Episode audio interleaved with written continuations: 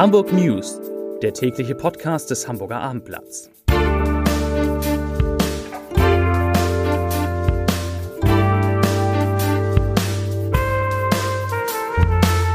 Herzlich willkommen. Mein Name ist Lars Heider und das ist der letzte Podcast, der letzte tägliche Podcast des Hamburger Abendblatts in dieser Woche. Wohlgemerkt, denn äh, keine Sorge, am Montag geht es weiter. Morgen ist ja der 1. Mai. Unsere Themen heute die neuen Regeln bei einem Friseurbesuch. Ich selber habe glücklicherweise einen Termin am 5. Mai bei meinem Lieblingsfriseur und äh, ich will Ihnen, will euch mal sagen, worauf man, wenn man jetzt zum Friseur geht, achten muss. Das ist ziemlich viel. Wir sprechen kurz über die Lage der Krankenhäuser in Hamburg, die nämlich wieder ihren Betrieb hochfahren können und wir gucken auch mal nach Schleswig-Holstein, die in Sachen Lockerung jetzt Hamburg zeigen, wie es geht. Zunächst aber drei Nachrichten in aller Kürze, wie gewohnt. Nachricht Nummer eins da habe ich heute mal die Zahlen aus Hamburg. In Hamburg sind 3500 Menschen von Corona schon wieder genesen. 1150 Menschen sind aktuell infiziert.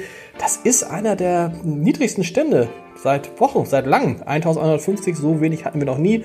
Insgesamt gibt es jetzt, das kann man leicht ausrechnen, dreimal so viele Genesene wie Erkrankte. 77 neue Fälle sind von gestern auf heute dazugekommen, 174 Menschen müssen im Krankenhaus stationär behandelt werden. Das ist etwa die gleiche Zahl wie gestern. Ich glaube, es ist sogar genau die gleiche Zahl wie gestern. Nachricht Nummer zwei, das ist eine traurige Nachricht. Die Arbeitslosigkeit in Hamburg erreicht dank Corona, wegen Corona, ein 10-Jahres-Hoch. Aktuell sind in Hamburg 77.500 Menschen arbeitslos gemeldet. Und Nachricht Nummer drei, die betrifft Hamburg. Entschieden wird es aber wohl in Berlin. Da sitzen ja heute während äh, ich diesen Podcast aufnehme, die Bundeskanzlerin, das heißt die Bundeskanzlerin und die Ministerpräsidenten sitzen nicht in Berlin zusammen, sondern treffen sich per Videoschalte und offensichtlich will man sich gemeinsam dazu durchringen, das ist doch immer schon ein kleiner Zwischenerfolg, dass die Kinderspielplätze wieder geöffnet werden. Das ist wahrscheinlich für viele eine Erleichterung. Ja, drei große Themen heute. Vielleicht fange ich mal an mit den Krankenhäusern in Hamburg. Die Krankenhäuser in Hamburg mussten ja alle ihre verschiebbaren Operationen verschieben. Das äh, wurde am 24. Äh, März beschlossen und möglichst viele Betten für Corona-Patienten freizuhalten. Nun soll der Klinikbetrieb in Hamburg wieder schrittweise hochgefahren werden. Das wurde heute den Kliniken mit, mitgeteilt. Da gibt es klare Bedingungen für. Es sollen vor allen Dingen versorgt werden Patientinnen und Patienten, bei denen eine Verschiebung der Behandlung zu einer verkürzten Lebenserwartung führen würde, bei denen eine Verschiebung der Behandlung zu einer dauerhaften und unverhältnismäßigen Funktionseinschränkung führen würde. Sie, ihr merkt, ich lese ein bisschen was vor. Auch bei Patienten, bei denen eine Verschiebung der Behandlung mit deutlich lebensqualitätseinschränkenden Symptomen einhergeht, also zum Beispiel Schmerz, Luftnot oder einer Behinderung. Ja, das sind so die wichtigsten Punkte. Und Patienten dürfen auch behandelt werden, die mit hoher Wahrscheinlichkeit keinen stationären Aufenthalt von mehr als 72 Stunden brauchen. Insgesamt müssen die Hamburger Krankenhäuser sicherstellen, dass sie trotz dieses Hochfahrens des normalen Betriebs weiter die Zahl der Betten mit Beatmungsgeräten erhöhen und insgesamt müssen auch weiter ausreichend Betten für Covid-19-Patienten zur Verfügung gestellt werden. Das sollen etwa 25 Prozent der Intensivbetten sowie 10 Prozent der Gesamtbetten auf den Normalstationen sein. Und äh, das gilt erstmal alles bis zum 30. Juni. Wir erinnern uns, ähm, in einem der letzten Podcasts hatte ich ja erzählt, dass aktuell in Hamburg 4300 Betten für Corona-Patienten freigehalten werden und tatsächlich, ich habe es vorhin gesagt, müssen in den Krankenhäusern nur 174 Menschen behandelt werden. Ja, das zum Thema Krankenhäuser. Die fahren also jetzt allmählich wieder hoch. Das zweite große Thema ist, wir gucken mal nach Schleswig-Holstein. Schleswig-Holstein, da habe ich ja auch immer viel Böses in diesem Podcast in den vergangenen Wochen gesagt, weil es da ja diesen Streit um die, unter anderem um die Zweitwohnungsbesitzer, die, auch die Hamburger Zweitwohnungsbesitzer in Schleswig-Holstein gab, die hier nicht her durften. Aber vor allen Dingen gab es ja die Grenzkontrollen an der Grenze zwischen Hamburg und Schleswig-Holstein, zwischen Halzenbeck und äh, Schnelsen zum Beispiel, also oder in die andere Richtung in, in Tankstedt, da wurden ja tausende Hamburger die im Auto oder zu Fuß oder mit dem Fahrrad nach Schleswig-Holstein fahren würden, zurückgewiesen. Vergessen wir es, das Thema ist erledigt. Ab dem 4. Mai dürfen die Zweitwohnungsbesitzer alle, nicht nur die Hamburger, sondern alle, die einen Zweitwohnsitz in Schleswig-Holstein haben, wieder in das Land fahren und ihren Zweitwohnung nutzen. Und das ist nicht das Einzige, es ist nicht das Einzige, auch die Dauercamper dürfen wieder nach Schleswig-Holstein kommen, ab kommenden Montag. Und auch die Sportbootbesitzer, also alle, die ein Motorboot haben oder ein Segelboot, die dürfen ihre Boote zu Wasser lassen, wird auch allmählich Zeit. Außerdem geht Schleswig-Holstein prescht so ein bisschen vor. Nämlich Museen dürfen wieder öffnen, Ausstellungen dürfen wieder besucht werden, zoologische Gärten öffnen wieder.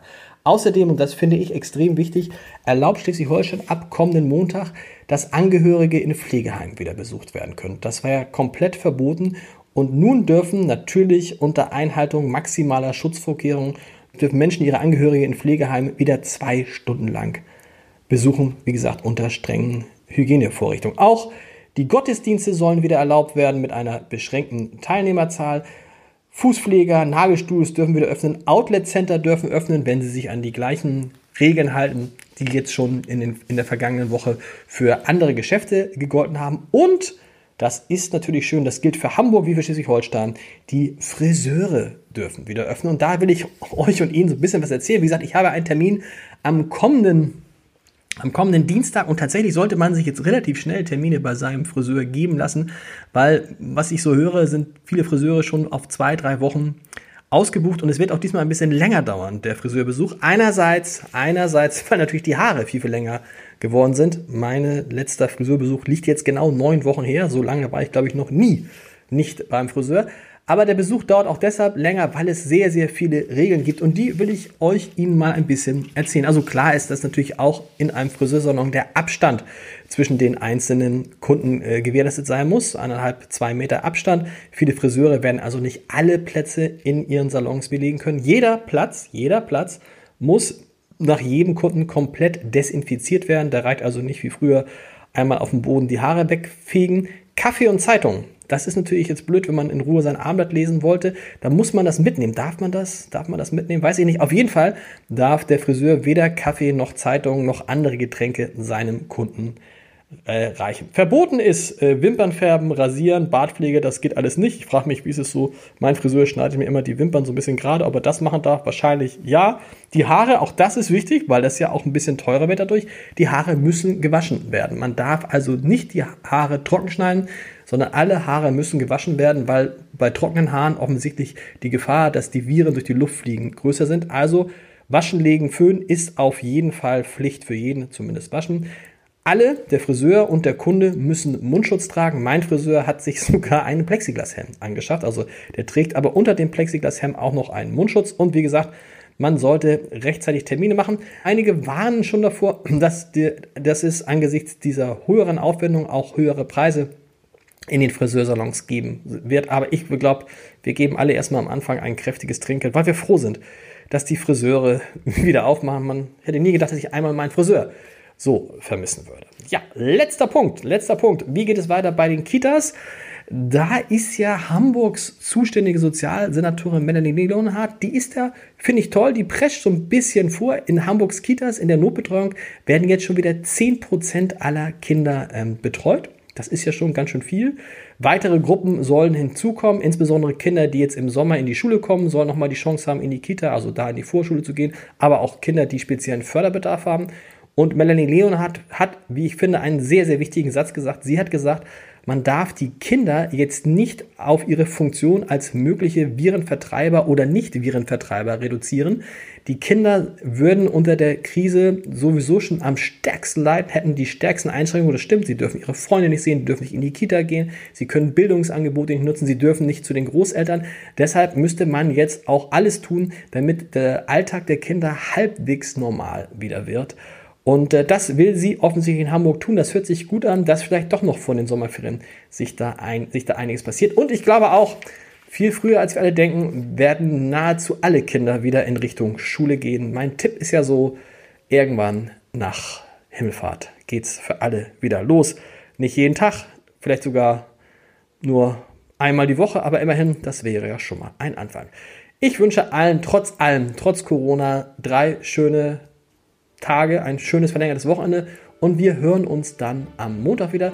Immer mal reingucken. Heute Abend werden die Henry-Nann-Preise als einer der die begehrtesten, renommiertesten Journalistenpreise verliehen. Und das Hamburger Abendblatt ist in der Kategorie Investigation mit meinem Kollegen Christoph Heinemann nominiert. Mal reingucken, heute Abend auf stern.de um 19 Uhr geht's los und Daumen drücken und am Freitag dann wieder Freitagabend eine neue Folge unseres wunderbaren Wein-Podcasts. Vier Flaschen mit der Winzerin Theresa Breuer. Zwei Weißwein, einem Rosé und einem Rotwein. Da ist bestimmt auch für Sie, für euch was dabei. Schöne drei Tage. Wir hören uns Montag wieder. Bis dann. Tschüss.